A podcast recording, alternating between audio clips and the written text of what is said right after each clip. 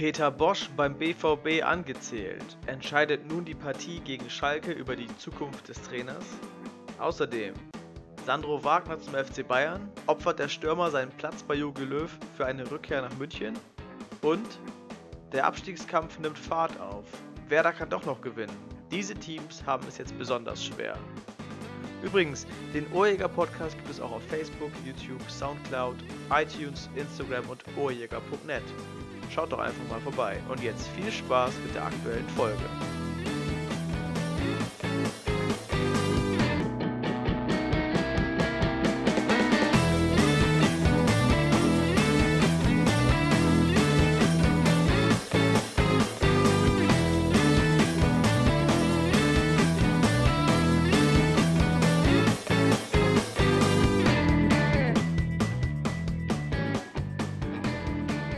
Ja, herzlich willkommen zum Voyager Podcast. Äh, die Länderspielpause ist endlich vorbei und die nächste Unterbrechung dieser Art wird uns erst im März ereilen. Also können wir endlich wieder ausgiebig über Vereinsfußball sprechen. Und da steht mit Bundesliga und Champions League direkt so einiges ja, auf dem Zettel. Ähm, das alles will also besprochen werden. Und das mache ich auch heute nicht alleine, sondern begrüße einmal mehr an meiner Seite Thorsten. Hallo. Ja, hallo Daniel. Ich freue mich. Es geht wieder los. Endlich Ohrjäger Podcast. Endlich wieder über Bundesliga-Fußball reden, zur Abwechslung mal. Und äh, ich freue mich. Ja, ich mich auch. Ich denke, äh, wir starten einfach mal direkt ins Thema. Und ähm, ja, in diesen Tagen kommt man am Thema BVB Borussia Dortmund einfach nicht vorbei. Äh, der Verein kommt derzeit einfach nicht zur Ruhe. Man hatte sich einiges vorgenommen fürs Wochenende, äh, um die Krise, auch wenn man sie da nicht so nennen möchte, ähm, ja, zu besiegen. Äh, eigentlich wollte man in Stuttgart am Freitag ordentlich Selbstvertrauen tanken für die Wochen, die da jetzt so kommen mögen. Ähm, das ist aber gründlich in die Hose gegangen. Das Team verlor, ziemlich unerwartet, für mich zumindest, in Stuttgart. Und ähm, ja, die Situation um Peter Bosch ist alles andere als einfacher geworden. Ähm, Michael Zorg spricht in der Öffentlichkeit noch ja, sehr positiv von seinem Trainer, stärkt ihn den Rücken, aber gerade was auch äh, ja, was aus den, aus den Fanlagern so kommt und was man in der Presse liest, hört man schon sehr viel Negatives über seine Rotation, über, seine, über sein Pressingspiel, was irgendwie ein bisschen alternativlos erscheint. Ähm, ich hatte letzte Woche ja schon so ein bisschen gesagt, wenn das Ding in Stuttgart in die Hose gehen sollte, ist für mich Schalke tatsächlich schon das Schicksalsspiel für ihn, ähm, wenn man auch auf die Tabelle schaut, äh, da die Bayern am Wochenende gewinnen konnten und langsam davonziehen. Was glaubst du, wie ist deine allgemeine Einschätzung erstmal grob, um ins Thema einzusteigen zum BVB? Wird es immer brenzlicher oder siehst du da einen Ausweg, äh, um dabei wieder rauszukommen? Ja, einen Ausweg geht es natürlich immer äh, und das ist anzufangen zu gewinnen. Aber man muss sich natürlich jetzt schon fragen, ob das unter Peter Bosch im, im derzeitigen Klima so rund um die Mannschaft, aber auch ähm, offensichtlich in der Mannschaft, denn auch da gibt es ja einige atmosphärische Störungen, ähm, ob das überhaupt noch möglich ist. Also das ist jetzt wirklich, also wenn man es bislang nicht Krise nennen wollte, dann ist es jetzt eine Krise, auf jeden Fall, da muss man von sprechen. Ich hatte das letzte Woche gesagt, dass man Stuttgart nicht auf die leichte Schulter nehmen sollte. Und ich glaube, das hat Stuttgart ganz klar bewiesen, dass sie in der Lage sind, so eine, einen geschwächten Gegner ähm, angehen zu können und besiegen zu können.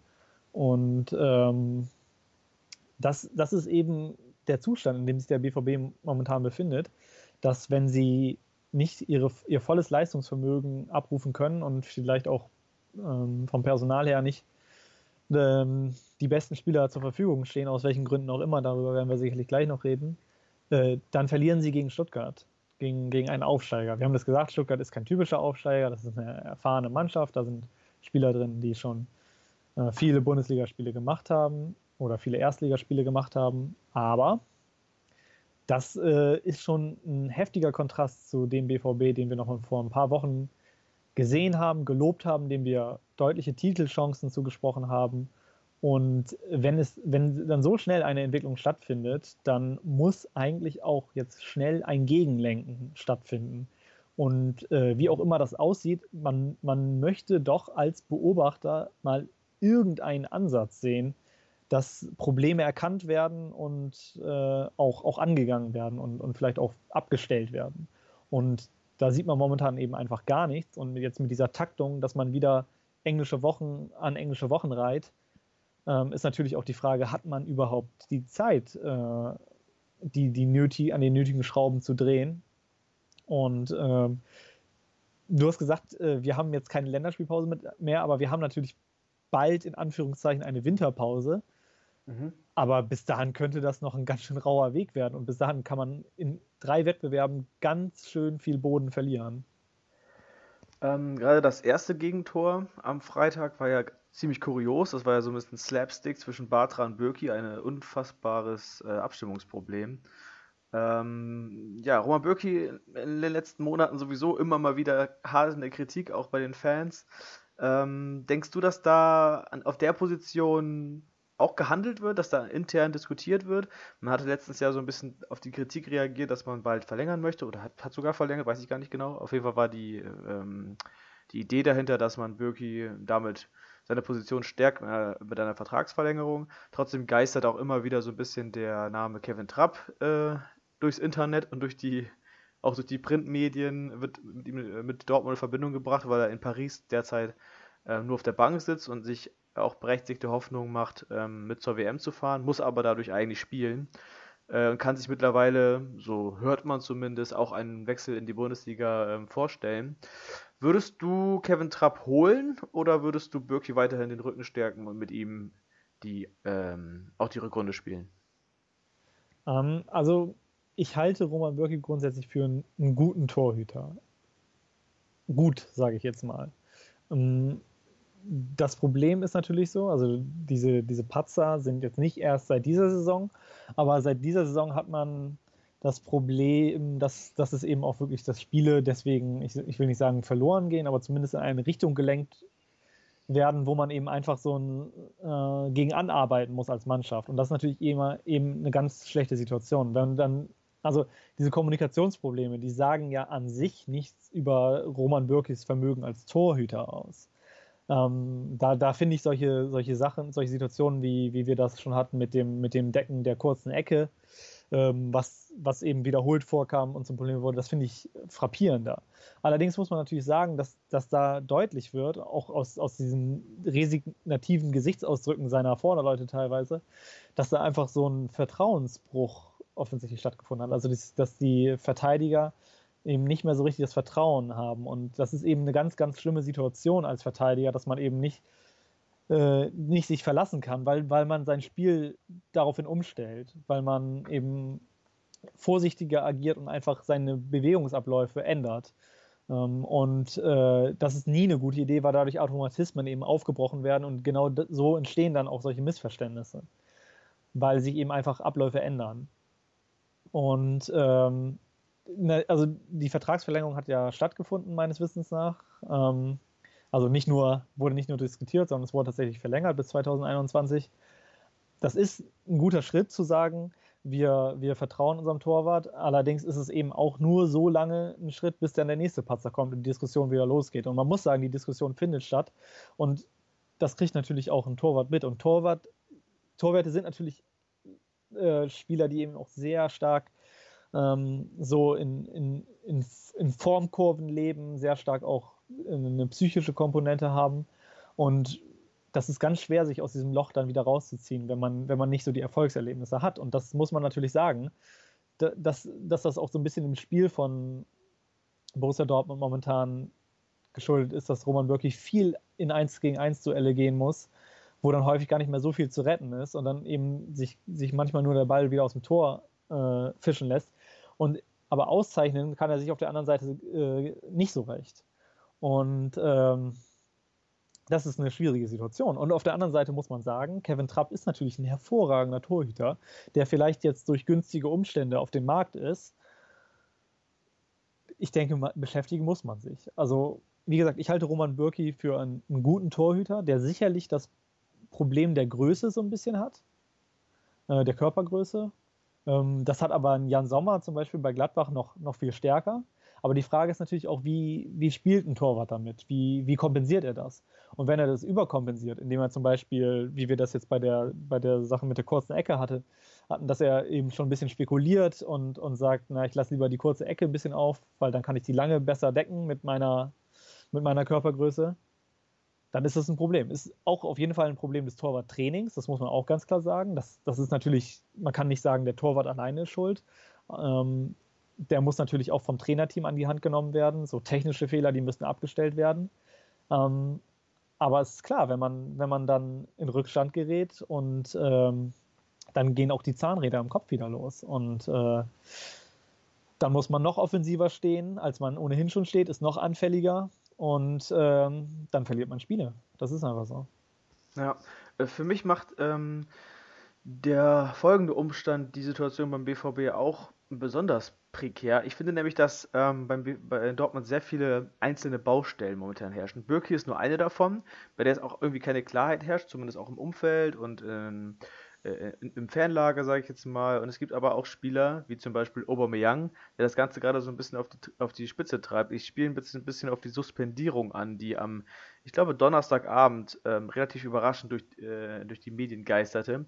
Nämlich, ähm, dass Peter Bosch oder die Verantwortlichen den Spieler kurzerhand aus dem Kader für das Spiel in Stuttgart gestrichen hatten. Mal wieder ist ja nicht das erste Mal, dass äh, Aubameyang kurzfristig aus einem Kader verschwindet.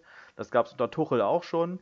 Ähm, da gab es diesen, ähm, ja, diesen Mailand-Ausflug, der verbotenerweise äh, durchgeführt wurde. Dann gab es Probleme damals mit diesem Maskenjubel, der ja auch irgendwie gesponsert war. Ich glaube von Nike damals, von seinem persönlichen Ausstatter. Ähm, dieses Mal, ich weiß gar nicht, ob es mittlerweile wirklich geklärt worden ist, ob es jetzt eine Verspätung beim Training oder zum Abschlusstraining war oder ob es ein verbotener Werbeauftritt war. Äh, vielleicht kannst du da mir gleich mehr darüber erzählen, was es letztendlich war. Ist ja auch eigentlich egal. Fakt war, er war nicht dabei. Für ihn hat dann Schürle im Sturmzentrum rumgespielt, der stellenweise wirklich überfordert wirkte, was auch logisch ist nach so langer Abstinenz ähm, äh, von der Startaufstellung. Äh, viel interessanter war aber auch dann die Reaktion von Aubameyang, der in der Öffentlichkeit folgendes Zitat gebracht hat, nämlich nach Mailand konnte ich die Strafe und die Suspendierung verstehen, weil ich gegen eine Ansage verstoßen habe. Dieses Mal verstehe ich es wirklich nicht. Und ähm, ja, Frage an dich, was sagt das über einen Spieler aus, wenn er ähm, das so in der Öffentlichkeit kommuniziert, wie er es jetzt gerade getan hat? Ja gut, also man, man kann jetzt äh, natürlich auf den Spieler eindreschen, das ist natürlich immer äh, auch, auch leicht genommen. Die Frage ist natürlich wirklich, das wissen wir jetzt alle nicht, was ist die Ansage? Was kommuniziert wurde, ist, dass ähm, Aubameyang nicht nur zu spät gekommen ist, eine halbe Stunde, das ist, muss man ja auch sagen, das ist natürlich auch schon erheblich. Das ist jetzt nicht einfach nur irgendwie mal kurz im Stau gestanden. Wo er doch so ein schnelles Auto hat. Ja, wo er doch so ein schnelles Auto hat, genau. da kann man doch noch einiges wieder aufholen. Ja. Aber, ähm, sondern danach eben, wie gesagt, am Tag vor dem Spiel auch noch auf dem Trainingsgelände äh, an einem Werbedreh teilgenommen hat, auch wenn ihm das vielleicht nicht so bewusst war, er letztendlich vielleicht nur einem Freund einen Gefallen tun wollte. Und zwar von ähm, einem Konkurrenzprodukt von einem Sponsor. Und ähm, ja, das ist natürlich eine, eine ganz prekäre Situation. Aubameyang ist ganz klar bester Spieler der Mannschaft, das muss man einfach so sagen. Aber auf der anderen Seite, was bleibt einem da für eine Wahl? Vor allen Dingen, wenn, wenn diese Geschichte mit, ähm, mit Sponsoren äh, eben, du hast es angesprochen, mit diesem Maskenjubel. Ähm, also ich fand das schon, schon beim ersten Mal mit Batman und Robin sel seltsam, aber wenn es dann wirklich zu einer reinen Werbeveranstaltung wird, finde ich, das, find ich das erst recht seltsam. Und da wurde er ja schon zum Rapport bestellt, da gab es auch eine Geldstrafe. So. Und jetzt sagt er, er kann das nicht verstehen. So, da gibt es natürlich zwei Möglichkeiten. Entweder er ist sich bewusst dessen, dass das nicht so gut gelaufen ist und will das nicht verstehen oder er kann es tatsächlich nicht verstehen. Und dann muss man sich eben die Frage stellen, inwieweit werden denn die Spieler sensibilisiert, verantwortungsbewusst mit Sponsoren umzugehen, auch eben einfach verantwortungsbewusst damit umzugehen, wen sie aufs Trainingsgelände bringen können und wen nicht. Und ähm, das wissen wir nicht, wie das intern gemacht wird. Ähm, das wäre natürlich jetzt eine ganz fatale Situation, wenn, wenn sich beide Seiten so ein bisschen unrecht behandelt fühlen. Ich glaube, das ist ganz, ganz wichtig, dass man da jetzt auch vielleicht nicht, nicht ganz den, den großen Hammer auspackt. Ich glaube, die Suspendierung, das ist für einen Spieler eh immer das Schlimmste, dass man, dass man eben tatenlos zusehen muss.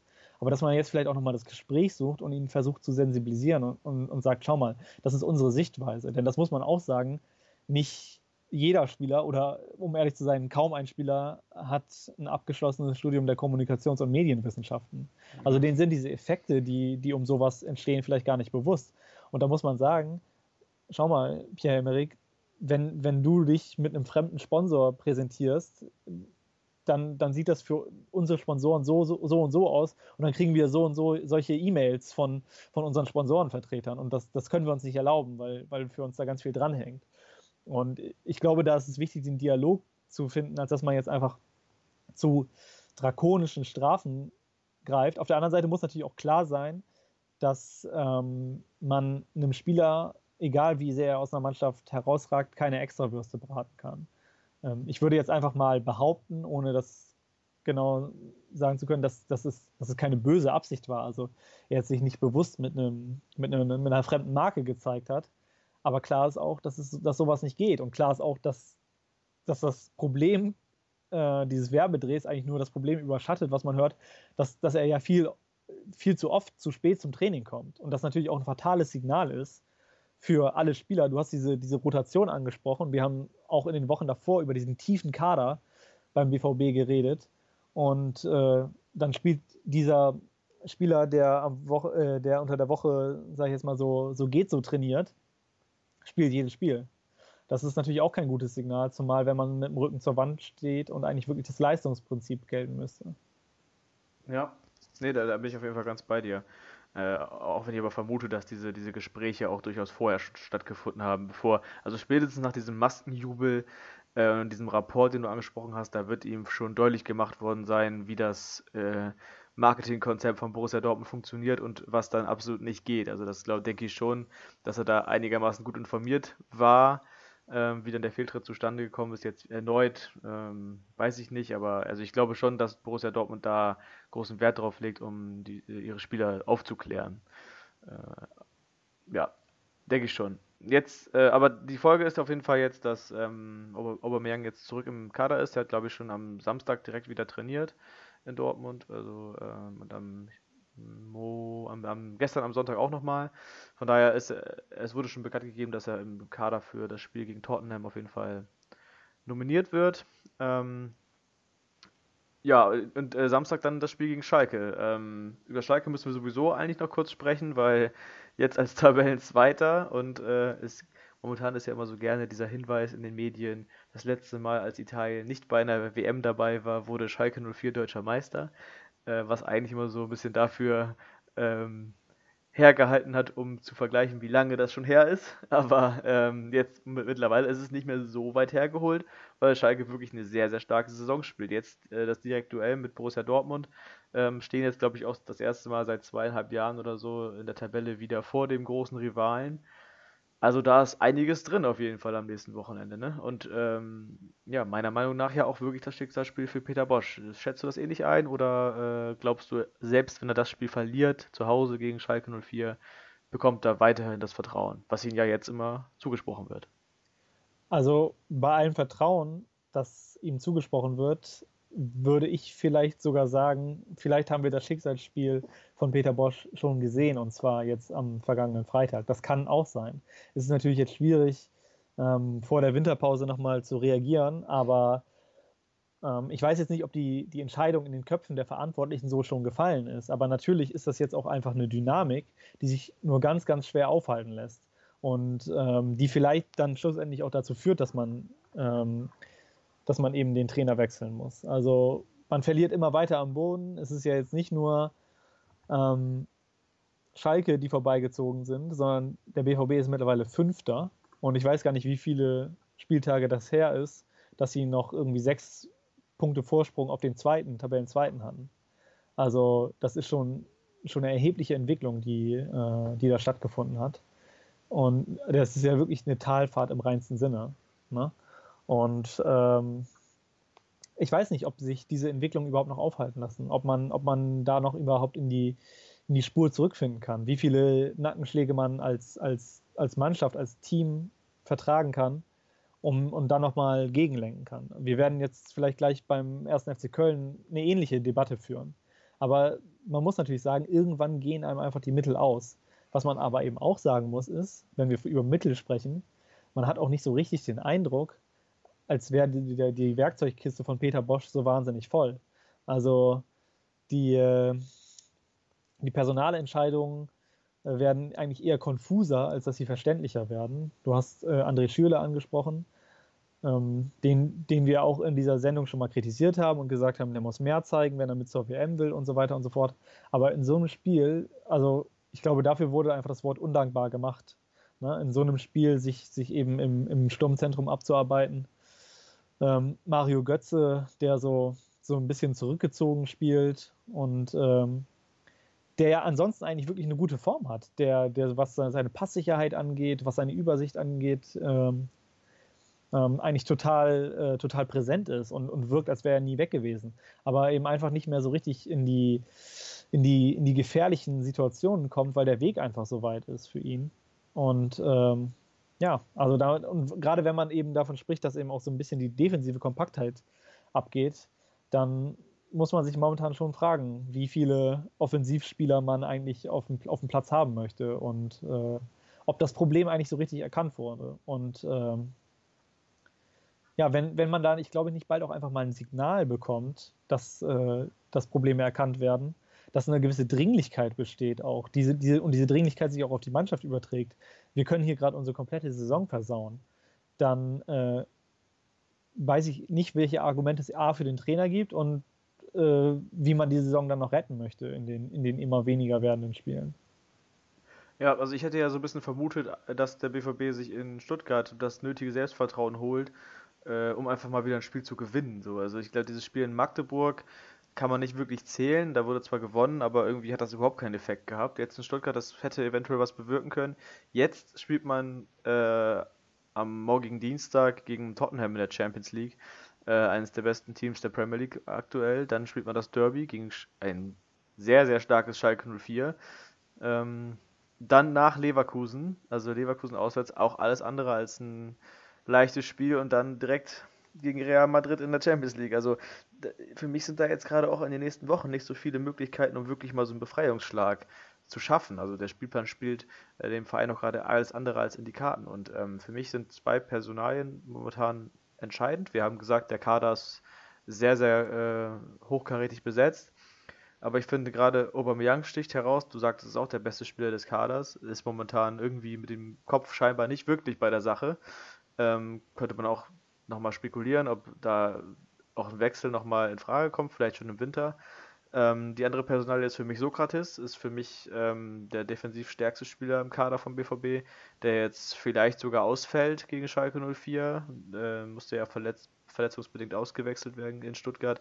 Für mich ein sehr, sehr großer Verlust, falls es tatsächlich so kommen sollte, ähm, weil ich sehr, sehr viel von ihm halte. Ähm, also ich finde auch, es ist gerade nicht so wirklich die Hoffnung greifbar. Ähm, ja, kann dir da eigentlich nur recht geben. Wir werden sehen, wo es, äh, wo es in den nächsten Wochen noch hingeht. Ähm, trotzdem, einen Satz von dir möchte ich gerne noch zu Schalke, zu Schalke hören. Ähm, ich glaube, wir hatten es letzte Woche schon einmal kurz, aber ich finde es sehr beeindruckend, diese bisherige Saison von Schalke 04. Ähm, traue dem Team nicht die Meisterschaft zu, das mit dem Italien nicht bei der WM gleich, Schalke wird Meister, ist natürlich äh, ja, nicht ernst gemeint weil immer noch der FC Bayern vorne äh, noch zu schlagen wäre. Aber sie präsentieren sich wirklich in sehr, sehr äh, guter Verfassung, haben keine Doppelbelastung, beziehungsweise zumindest nicht im internationalen Geschäft, können also frei aufspielen. Ähm, und ich traue Schalke durchaus zu, dass man sich dieses Jahr direkt für die Champions League qualifizieren kann. Das, hast du da einen ähnlichen Eindruck? Ja, also das muss man definitiv sagen, auch wenn man gerade anguckt, was die Konkurrenz ist und ähm, welche, welche Stabilität Schalke momentan so im Spiel hat. Also ähm, das Spiel gegen den HSV, das war jetzt nicht äh, kein Kandidat für, für das aufregendste Bundesligaspiel der Saison, ganz und gar nicht. Das würde ich, wenn man ein Spiel an diesem Wochenende rauspicken möchte, eher dem Spiel äh, Leipzig gegen Leverkusen zuschreiben. Aber ähm, trotzdem hatte man einfach das Gefühl, dass da einfach eine, eine unglaubliche Souveränität da ist, dass die Spieler genau wissen, was sie machen müssen und ähm, dass sie aus dieser Ordnung heraus, ähm, also ich glaube auch, auch gerade ein Naldo, der, der momentan sein, ich weiß nicht wie viel im Frühling erlebt, ja. ähm, sticht da einfach so ein bisschen heraus, einfach der, der wirklich so eine ordnende Wirkung hat. Und ähm, an dem sich auch die ganzen anderen Spieler orientieren und aufrichten können. Und, und aus dieser Gelassenheit raus guckt man dann einfach mal ganz entspannt, ähm, wie sich das Spiel so entwickelt und, und wie, man, wie man im Ballvortrag äh, so, so langsam sich an das gegnerische Tor schieben kann und, und seine Tore erzielen kann. Und das sind jetzt nicht immer, das ist kein Offensivfeuerwerk, aber auf der anderen Seite muss man sagen, so mit Max Meyer, der jetzt, äh, ja, weiß ich nicht, vielleicht seine neue Bestimmung da so im, im, etwas defensiveren Zentrum gefunden hat und da eigentlich so wirklich so ein so einen richtig beeindruckenden Metronom spielt, also der unglaubliche Passquote, glaube ich, 97 Prozent angekommene Pässe hatte, äh, gelaufen ist, äh, gerackert hat, sich auch eine gelbe Karte abgeholt hat, also sich wirklich für nichts zu schade war. Das sind, das sind einfach auch Ideen, ne, wo man sieht, da hat ein, hat ein Trainer sich Gedanken gemacht, wie kann ich meinen Kader optimal nutzen, wie kann ich, ähm, wie kann ich, wie kann ich vielleicht noch einfach ein paar, paar neue Impulse setzen.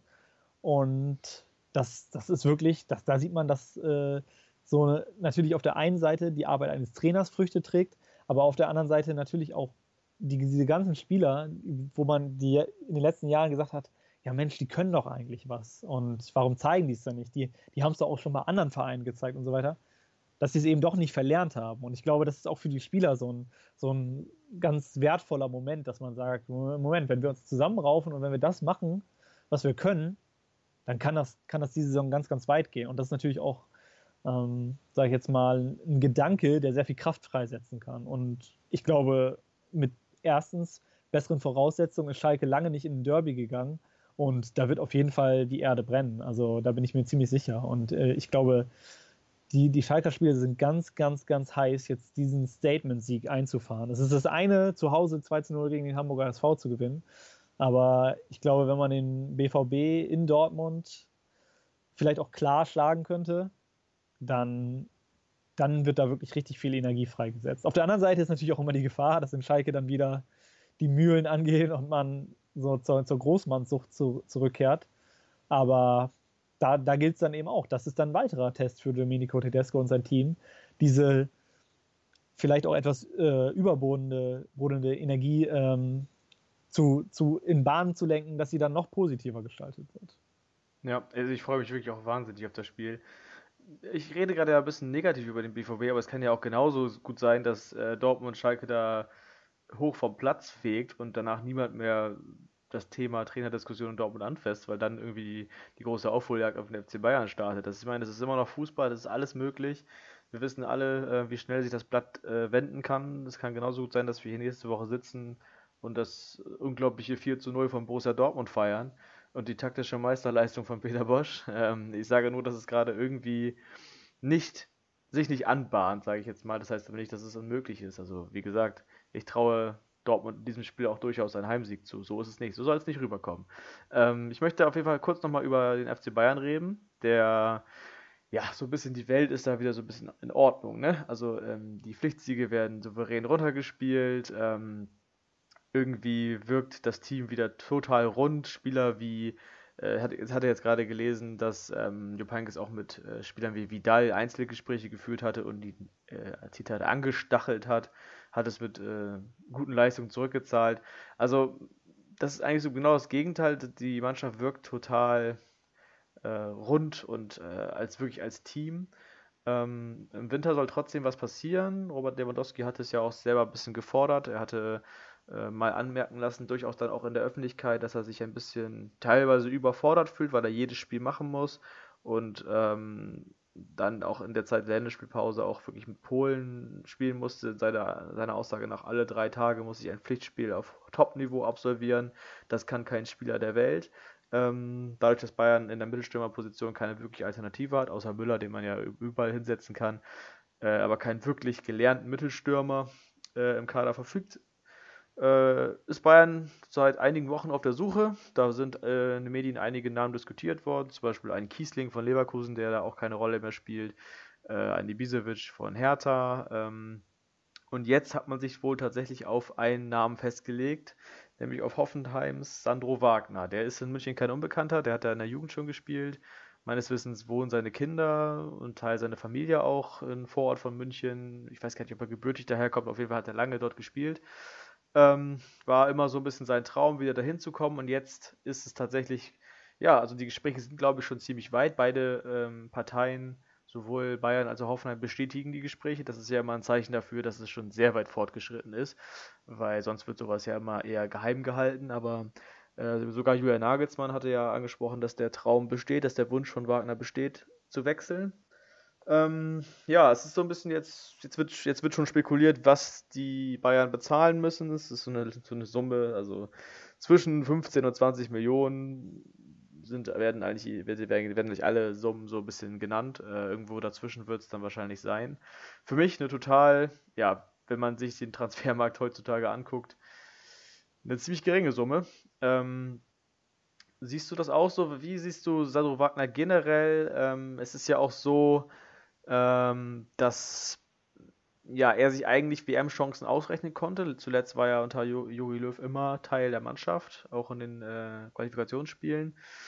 Nun würde er sich mit der Bank, mit der Reserv Reservistenrolle zufriedenstellen. Ähm, das ist ja ganz eindeutig die Anforderung der Bayern an den neuen Stürmer, dass er der Backup von Lewandowski ist und ähm, ja, als Joker fundiert oder halt als Spieler in den nicht ganz so entscheidenden Spielen. Ähm, das heißt, es würden, ja, wenn er seine Stammformation, also wenn er seine, seine Spielzeit dadurch verliert in der Bundesliga, könnte das natürlich seinen WM-Kaderplatz kosten. Ähm, also erstmal generell, äh, glaubst du, dass dieser Wechsel zustande kommt und glaubst du, dass äh, seine Nationalmannschaftskarriere damit schon wieder beendet sein wird? Viele Fragen. Ja, äh, genau. aber sorry für den Monolog, aber äh, ja, was denkst du über diese generell diese Personalie Sandro Wagner zum FC Bayern? Also erstmal, ich habe mich, glaube ich, auch in den letzten Wochen schon langer Monologe schuldig gemacht. Ja. Da hast du auf jeden Fall noch Kredit. Okay. Ähm, ja, also das finde ich eine ganz, ganz spannende Personalie. Ich glaube, das passt auch so ein bisschen zu dem Anforderungsprofil ähm, das wir in den letzten Wochen schon so ein bisschen definiert hatten, auch wenn wir, glaube ich, also ich kann nur für mich sprechen, aber nicht auf dem Schirm hatten, dass Sandro Wagner überhaupt verfügbar ist. Ähm, ich glaube auch Hoffenheim hatte nicht auf dem Schirm, dass Sandro Wagner verfügbar sein könnte. Aber ähm, ich, ich glaube, Veran den Verantwortlichen in Hoffenheim ist auch klar, dass es einfach so ein Herzenswunsch ist und ähm, dass man auch entsprechend finanziell kompensiert wird.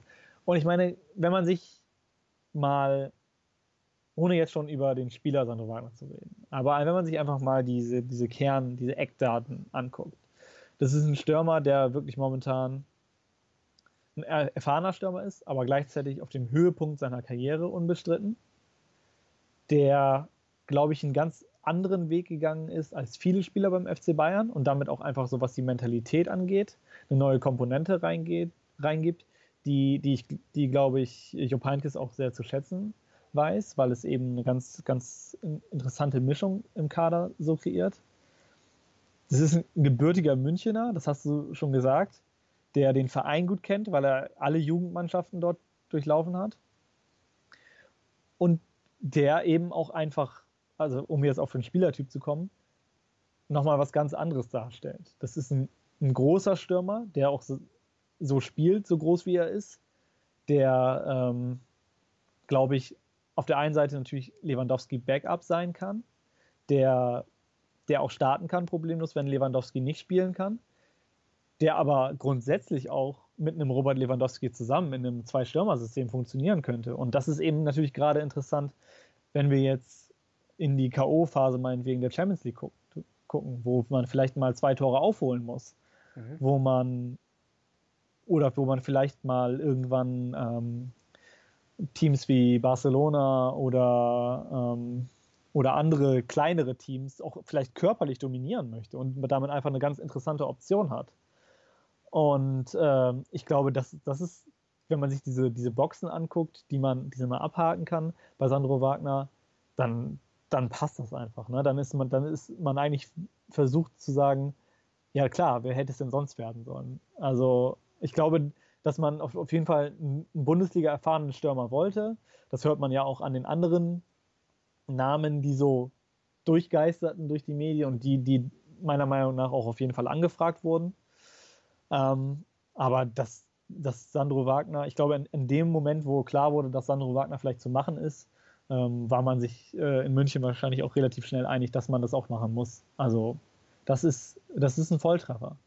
Und um jetzt auf Sandro Wagners persönliche Situation zu kommen, ähm, du hast es ja gesagt, er ist, ist gerade frischer Nationalspieler mit äh, jetzt äh, gerade 29 Jahren. Ich glaube, er wird sogar bald 30. Ähm, ich glaube, er wird jetzt Ende des Monats 30. Mhm. Ähm, man muss dann sicherlich abwägen. Gibt, gibt es da ein Risiko? Da gibt es mit Sicherheit ein Risiko. Es, es gibt das Risiko, dass er nun gar keinen Stich in München sieht. Und das muss nicht nur was mit Robert Lewandowskis Situation zu tun haben, dass er eben ganz klar wahrscheinlich der beste Mittelstürmer ähm, Europas ist und unter der Welt ist. Aber es ist natürlich auch einfach wieder eine Veränderung. Man kommt in ein neues, in diesem Fall altes Umfeld. Man kommt in einen Verein, in dem ganz andere Mechanismen wirken. Und da kann man sich natürlich auch so ein bisschen verlieren, einfach als Spielerpersönlichkeit. Vollkommen klar. Und es kann auch sein, dass man da überhaupt kein Bein an die Erde kriegt. Und dann wird es natürlich schwer, noch Argumente zu haben. Auf der anderen Seite schätze ich jetzt Jogi Löw als einen Trainer ein, der nicht nur immer, und das, das zeigen ja auch die Nominierungen der vergangenen Turniere oder der vergangenen Jahre, der nicht nur immer nach der aktuellen Verfassung guckt das, oder, de, oder der aktuellen Spielpraxis. Das sieht man jetzt zum Beispiel auch, dass ein, ein Kevin Trapp wirklich jetzt mal einen echten Härtetest bekommen hat gegen, gegen Frankreich. Jogi ähm, Löw guckt eben vor allen Dingen danach, was kann ein Spieler mir bringen, was kann er mir, welche, welche Qualität kann er mir liefern. Und wenn ich nach körperlich präsenten, treffsicheren Mittelstürmern suche für die deutsche Nationalmannschaft, dann ist die Liste der Namen nicht so lang. Und wenn man jetzt guckt, in welcher Form meinetwegen ein Mario Gomez derzeit ist, dann, dann wird Jogi Löw auch Sandro Wagner eine faire Chance geben. Und ich denke, dann wird Sandro Wagner diese Chance auch nutzen, da man sich auch seine äh, Performance der, äh, bislang im Nationaltrikot anguckt. Ähm, also es sind, äh, glaube ich, fünf Tore in sieben Spielen. Das ist schon eine ganz gute Quote und zusätzlich eben diese, diese, diese, diese interessante taktische Komponente, die er einfach reinbringt als, äh, ja, als, als Stürmer, der 90 Minuten und zur Not auch 120 Minuten ackert, der, auch wenn er nicht trifft, dem, dem Gegner Schaden zufügt, der Lücken reißt für andere Spieler, der der einfach aktiv ist, der immer am Spiel teilnimmt, auch wenn er nicht den Ball hat. Und von daher, es, ist, es besteht zweifellos ein Risiko. Aber ich glaube, Sandro Wagner und der FC Bayern wären dumm, wenn sie es nicht machen würden, diesen, diesen Schritt zu wagen. Und gut, für Hoffenheim ist es natürlich keine ganz günstige Situation. Das ist eine Mannschaft, die auch durchaus noch Ambitionen hat in dieser Saison und auch zu Recht, weil weil ja noch alles möglich ist und die natürlich einen sehr, sehr guten Spieler verliert. Also Hoffenheim hat sicherlich keine Knappheit an Stürmern, aber ein Spieler wie Sandro Wagner, den ersetzt man auch nicht einfach so in der, in der Winterpause. Und wenn, dann wird es richtig teuer. Und ist ja auch nicht der erste Spieler von Hoffenheim, der diese Saison zum FC Bayern wechselt. Also das, ja, ist, das stimmt. Ja. Die haben schon gut zugeschlagen da in der, in der Richtung. also ähm, ja, also ich bin auch der Meinung, man kann Wagner auch äh, mit der, in der WM einplanen, ähm, wenn er jetzt nur in der Rückrunde nur die Hälfte der Spiele spielt oder äh, nur erst ab der 60. Minute eingewechselt wird und dann vielleicht seine zwei, zwei Tore macht. Also das würde mich jetzt auch nicht in der Rolle des Bundestrainers davon ab, ähm, abhalten, ihn mit nach Russland zu nehmen. Ähm, ja, neben Timo Werner, zum, der ja auch immer wieder genannt wird, äh, fordern einige Fans ja auch Max Kruse, um mal ganz schnell äh, den, äh, äh, die Überleitung in den Abstiegskampf ähm, äh, zu kriegen, denn äh, Max Kruse hat am Wochenende Werder quasi aus der, aus der Krise geschossen, würde ich nicht sagen, aber zumindest das Feuer wieder ein bisschen entfacht an der Weser, der erste Saisonsieg. Äh, Kruse mit drei Toren. Ähm, ich fand es extrem beeindruckend, wie das Duo Kruse-Bartels auf einmal wieder funktioniert hat. Ähm, also wirklich, als, als hätte es nie eine Krise gegeben, wie äh, da gegen Hannover gespielt wurde, die ja auch kein Fallobst sind, die eine starke Saison bisher gespielt haben, die aber auch einen wirklich schwachen Tag hatten ähm, am Sonntagabend. Ja, Werder äh, den ersten Dreier ähm, eingefahren. Was ist jetzt zu erwarten von, den, von der Kofeld-Truppe? Ja, gut, also man muss natürlich auch ehrlicherweise sagen, also es war ein tolles Spiel, das muss man wirklich sagen. Es war ähm, eine, eine, ganz dominante Leistung. Du hast es selber gesagt, Hannover hätte mit dem, mit dem Sieg, mit einem Sieg auf Platz 4 sogar springen können. Also die spielen eine fantastische Saison. Aber man muss auch sagen, da hatte man nie so richtig das Gefühl, dass sie ins Spiel reingekommen sind. Aber trotzdem, vier Tore gemacht. Das war, da hat man, glaube ich, die Saisonausbeute mal eben locker verdoppelt. Ja. Und ähm, das ist natürlich, also da hat man auch gesehen, das war ein absoluter Brustlöser, sowohl bei der Mannschaft, die ganz, ganz erleichtert wirkte, aber auch eben bei den Fans, die, die ja schon jetzt jahrelang ähm, Frust und Kummer gewöhnt sind und die, wo glaube ich auch so ein bisschen das Maß langsam voll war. Und ich glaube, das war ein ganz, ganz wichtiger und nötiger Sieg, der aber natürlich ähm, jetzt am nächsten Wochenende dann bestätigt werden muss. Und da geht es nach Leipzig. Das heißt, das wird auch wieder eine ganz, ganz schwere Aufgabe. Und das, da gilt es dann natürlich zu zeigen, dass man auch ähm, auswärts, ob, obwohl Werder ja in dieser Saison eher auswärts als heimstark ist, ähm, stark auftreten kann. Und auch einfach die, die Form und diese, diese positive Stimmung zu bestätigen. Was man aber eben auch sagen muss, ist, dass der Abstiegskampf dadurch natürlich jetzt wenn wir, wenn wir jetzt uns quasi von dem einen Team lösen, ich gehe jetzt auf die Max Kruse Nationalelf-Diskussion, gehe ich gar nicht ein. Ja, ich hoffe, das, ja. du siehst mir das nach. Mhm. Ähm, der, der Abstiegskampf hat eine ganz neue Dynamik bekommen. Und ähm, da werden sich jetzt einige Mannschaften, glaube ich, ganz, ganz intensive Gedanken machen müssen, wie man darauf reagiert. Und auf der anderen Seite wird das für uns als Zuschauer, glaube ich, auch ein, sehr, sehr spannendes Thema noch zu beobachten werden bis zur Winterpause. Ja, definitiv. Also es war ja auch so ein bisschen Werder Spieltag, ne? wenn man sieht, dass sowohl der HSV als auch Freiburg als auch Köln allesamt ähm, verloren haben, konnte Werder da auf jeden Fall Boden gut machen. Ist ja jetzt auch mittlerweile 16. also im Relegationsplatz. Hat Hamburg wieder in Reichweite. Ich glaube, zwei Punkte jetzt dahinter. Ähm, das heißt, es rückt alles wieder so ein bisschen mehr zusammen. Und äh, ich sage auch immer noch, den ersten FC Köln habe ich noch nicht tot gesagt. Also es gibt, die Saison ist noch wirklich lang, es sind noch viele Punkte zu vergeben. Man hört immer wieder, dass Köln im Winter ähm, investieren möchte. Äh, die modesten Millionen sind noch nicht komplett ausgegeben, da ist noch einiges da. Ähm, und wann, wenn nicht dann? Also der Abstieg soll auf jeden Fall verhindert werden. Es muss in Spieler investiert werden. Es kommen viele verletzte Spieler zurück, unter anderem auch ein Jonas Hector zum Beispiel, der, der, der, ich traue ihm zu, der Mannschaft wieder Stabilität zu geben. Nicht alleine, aber er ist für mich ein sehr, eine sehr zentrale Figur in diesem ganzen Konstrukt. Ähm, und ich glaube, dass Köln in der Rückrunde noch sehr, viel, sehr viele Punkte holen wird, was den Abstiegskampf natürlich nicht unspannender macht, wenn es am Ende auch wirklich noch um, um beide Abstiegskämpfe, äh, Abstiegs, direkten Abstiegsplätze geht. Ähm, ein Team, was ich gerade so ein bisschen wirklich sehr interessiert verfolge, ist äh, Hertha BSC, äh, wo für mich eine ganz klare Abwärtsspirale zu sehen ist, wo ein Trainer ähm, mit Paldadei auf der Bank sitzt, der eigentlich nie wirklich in Frage steht, aber Hertha wirklich in, sich in einer Ergebniskrise befindet. Und für mich sind die so ein bisschen wie ähm, der VfL Wolfsburg in der letzten Saison, wo man dann irgendwie am 34. Spieltag denkt, warum spielen die denn jetzt eigentlich Relegation? Die waren doch eigentlich nie so wirklich da unten drin. Für mich ist Hertha so dieses Jahr ein Kandidat für die, für die Enttäuschung des, der Saison. Ob sie am Ende wirklich in Abstiegsgefahr kommen, sei mal dahingestellt, aber für mich könnte das tatsächlich eng werden. Ähm, Wer ist denn für dich jetzt gerade, also siehst du das mit Köln ähnlich oder hast du die schon ein bisschen abgeschrieben? Und wer könnte für dich, weil wir ja immer sagen, es trifft dieses Jahr einen großen, wer ist für dich da so ein Kandidat. Für mich ist es Hertha tatsächlich. Ähm, ja, also erstmal um, um deinen Hertha-Vergleich. Ähm, ich habe tatsächlich ähnliche Gedanken, ohne dass wir uns da jetzt abgesprochen haben. Aber die Mannschaft, mit der ich Hertha verglichen habe im Vergleich zum letzten Jahr, war äh, Eintracht Frankfurt. Okay.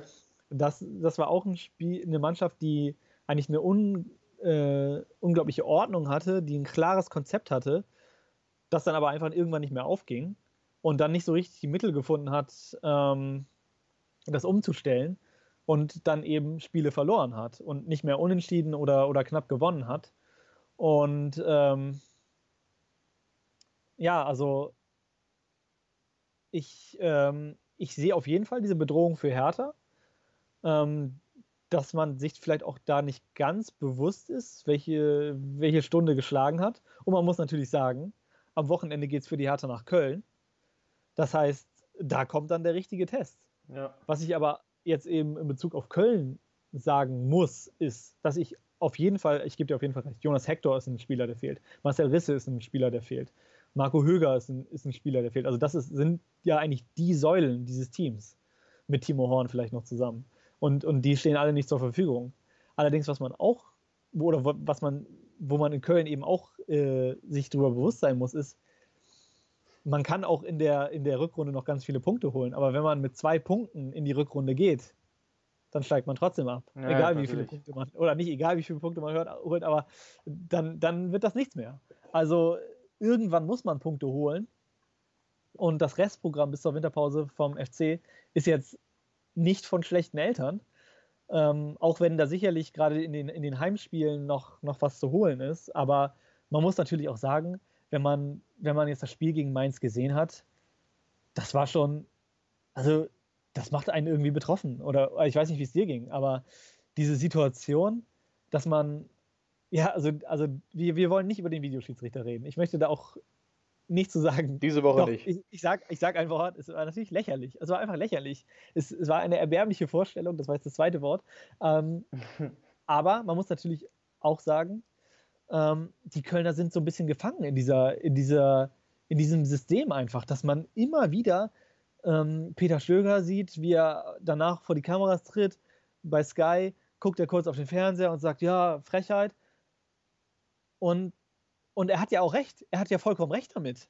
Nur ändert das nichts an der Tatsache, dass es dieser Mannschaft absolut nicht möglich zu sein scheint, Torchancen zu verarbeiten oder Tore zu schießen. Und ähm, auf der anderen Seite, eben, das muss man ja auch sagen, sie sind ja auch unberechtigt in, in Überzahl dann geraten ab der 70. Minute. Die rote Karte gegen Giulio Donati wurde ja auch vom Videoschiedsrichter, weiß nicht, was da los war, äh, durchgesetzt. Ähm, und auch da ist es nicht gelungen. Und, und diese Gefahr ist einfach, dass man sagt, ja, aber wenn der Schiedsrichter nicht wäre und wenn wir einmal so, würde man dann Tore schießen? Fragezeichen.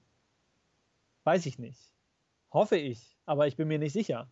Und ich glaube auch nicht, dass Peter Schlöger sich sicher ist woran es liegt. Denn, denn wenn er sich sicher wäre, dann, dann würde er das ändern. Und ähm, ja, also da, da, das ist natürlich eine ganz, ganz traurige Situation, auch die Art und Weise, in der Spieler einfach verloren gehen.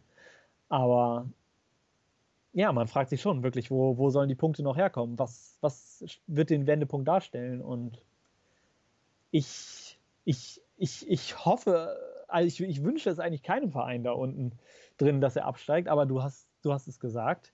Ähm, einen wird es treffen. Ich glaube, Freiburg ist auf jeden Fall diese Saison richtig in der Gefahr. Auch, ähm, auch weil das Torverhältnis äh, wirklich schon, schon relativ äh, bemitleidenswert aussieht. Ähm, aber es wird noch einen weiteren treffen. Und ähm, ja, ich, ich glaube, also Hannover wird es nicht sein. Das, und ja. äh, der VfB Stuttgart sieht momentan auch äh, alles andere als gefährdet aus. Wolfsburg hat jetzt endlich den Sieg geschafft. Deswegen, also ich, ich denke, ähm, es wird sich zwischen Hamburg, Berlin, Bremen oder Köln entscheiden. Und das sind schon große Namen. Das wäre schon ein, ein, richtiger Paukenschlag. Ne? Also, wenn man sich das mal vorstellt. Das, das wäre so ähnlich wie, wie Stuttgart äh, ähm, vor, vor zwei Jahren. Das dass da wirklich eine richtige Institution dann absteigt. Und äh, das, das wird spannend zu sein, zu beobachten. Ich möchte mich da jetzt gar nicht festlegen, auch weil ich, ich bin ja mit diesen Tipps bin ich sowieso immer, immer schlecht beraten, dann muss ich mich nächste Woche nur wieder korrigieren.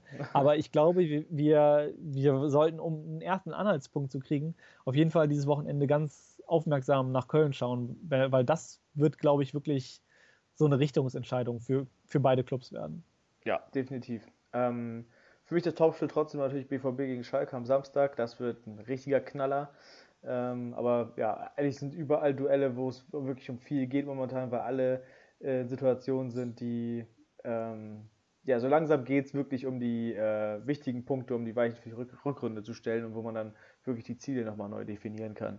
Äh, wir sind am Ende der Sendung angekommen. Wir gucken am Wochenende ganz, ganz viel Fußball. Ähm, und ja, das, wie du schon sagst, das Spiel am Köln, Köln gegen Hertha äh, am Ende des Spieltags.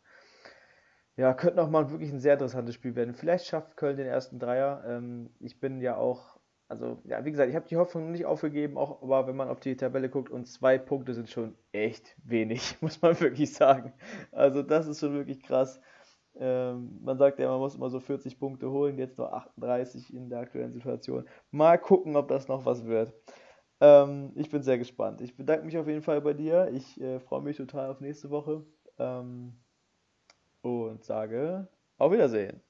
Ja, auch von mir ein herzliches Dankeschön. Ich glaube, wir werden nächste Woche auf jeden Fall nicht lange überlegen müssen, ähm, weil wir ganz viele Themen zur Verfügung äh, haben. Ich bedanke mich erstmal fürs Zuhören. Ich hoffe, dass ihr auch nächste Woche zuhört und bis dahin auf Wiederhören.